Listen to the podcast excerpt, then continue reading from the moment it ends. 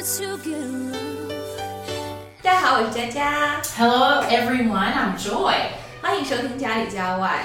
Welcome to Jali Jawai. Jaja, I always feel sleepy these days. Do you have the same feeling? 嗯，你知道有一个词儿叫春困秋乏吗？ What does this mean? Um, in spring and autumn, people can easily feel sleepy. Oh, that makes sense. 嗯，所以呢，其实你会发现到秋天的时候特别容易犯困哦。哎，我也发现了，在英语里有很多的词儿是跟睡觉相关的，还挺有意思的呢。That's right. Let's start today's show. And we're dancing, and it feels alright.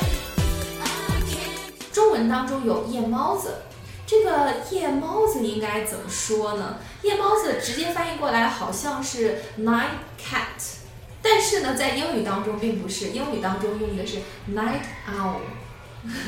Yes. We say night owl, Mm. and night owl or night bird have the opposite meaning. 嗯，对。如果说夜猫子就是 night owl，那如果说习惯早起的人呢，就是啊、early bird。其实 early bird 我们现在基本上就直接直译过来说早鸟了，习惯早起的人了。当然，你也可以说 night person or morning person。 That's right.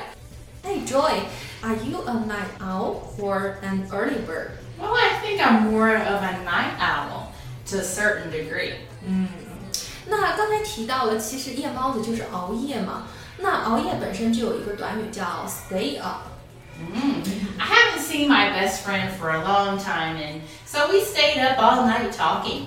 嗯， 那你看这个词其实很好理解的，stay 保持一个状态，stay up 就是熬夜的意思。所以呢，刚才说到了你和你的闺蜜好久不见了，所以呢就聊了一整夜。 It's the same as burn midnight oil. So she takes her exams next week. So she's been burning the midnight oil. 啊， 这句话的意思呢，就是说他下周要考试了，所以他要开夜车。哎，我觉得这个短语相当的形象了，burning the midnight oil。其实你知道中国古时候吗？中国古时候是没有电灯，那个时候呢，我们学习的时候一定要点蜡烛，然后呢就烧那个油嘛。所以我觉得，哎，这个短语是会不会和中文会有一定的渊源呢？Well, oh, really? That's interesting. In ancient America, we used candles for light lighting too. 哦，我知道了。其实，在电灯没有发明之前嘛，所有的国家其实都是一样的。那个时候，我们都是用油灯啊，或者是蜡烛。 Do you know a children's song? 你说的是童谣吗？What does it about？ Well, go to bed early, grow up very tall. Go to bed late, stay very small. 嗯，好好听啊。那我回去把这个交给我女儿吧。那接下来我们来说说吧，如果一个人的睡眠好，比如说经常喜欢睡懒觉，应该用哪个短语呢？Sleep in. So I slept in on Saturday. 嗯，你每周六会睡懒觉吗？那像自然醒用哪个短语会更合适啊？你觉得？Wake up naturally without an alarm clock. 哦，我觉得这个句话其实就是直译啦，就自然的醒来，wake up naturally，然后没有闹钟的叫醒，without alarm clock。So is it your life goal？ this would be great if I could wake up every day without an alarm clock. 嗯，so do I。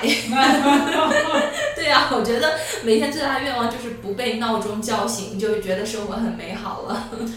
Do you know the phrase sleep around the clock? 嗯，它什么意思？它的意思是不是 sleep all day？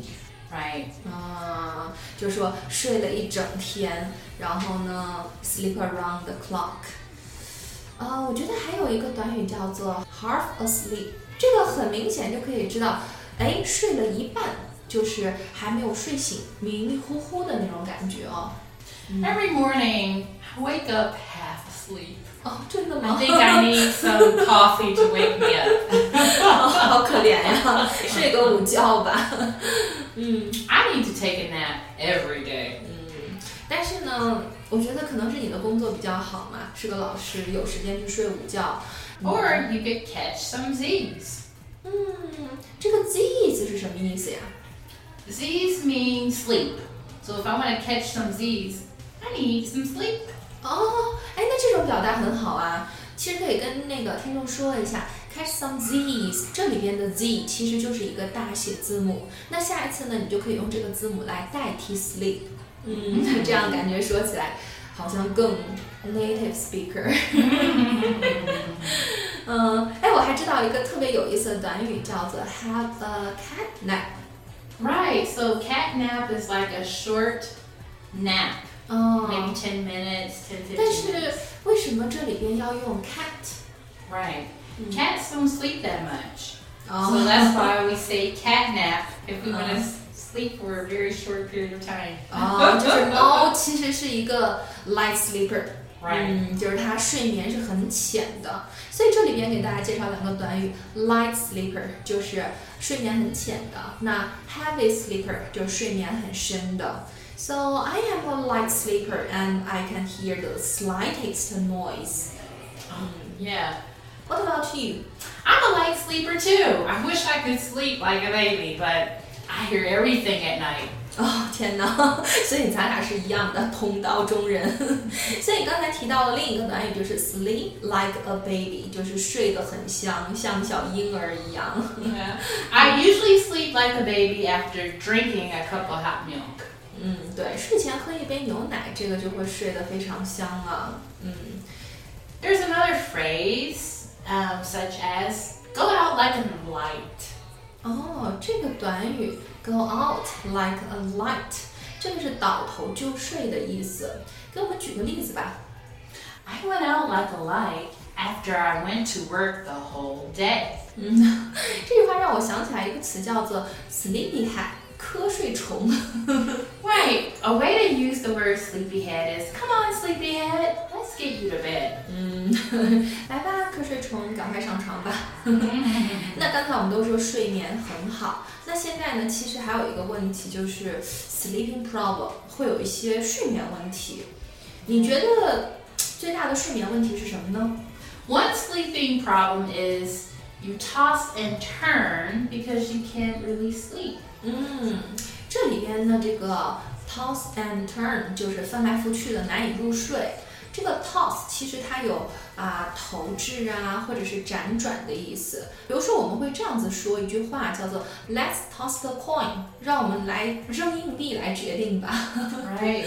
嗯 And another sleeping problem is called insomnia, and that's when you can't sleep at night. 嗯，insomnia 就是失眠的意思。 Right. So what's the best cure for insomnia? 我觉得 thinking nothing of it。 Oh, 心无旁骛。嗯，其实还有一个短语呢，就是睡眠不足。这个短语应该怎么说啊？ Another sleeping disorder would be sleep deprivation. 嗯，sleep deprivation，这个给我们造个句子吧，有点难哦。 So sleep deprivation or disturbances may affect the immune system capabilities. 嗯，对，如果睡眠不足啊，或者受干扰的话，就会影响我们的免疫力。嗯，我觉得像你这样的一个外国人呢，其实还有一个问题就是 jet lag 时 Oh 差。 my goodness. Many people who Mm. travel long distances have jet lag. 嗯 So a way to use this word is on the first night in China, I couldn't fall asleep because of jet lag. 对呀、美国和中国那么远，所以还要倒一段时间的时差。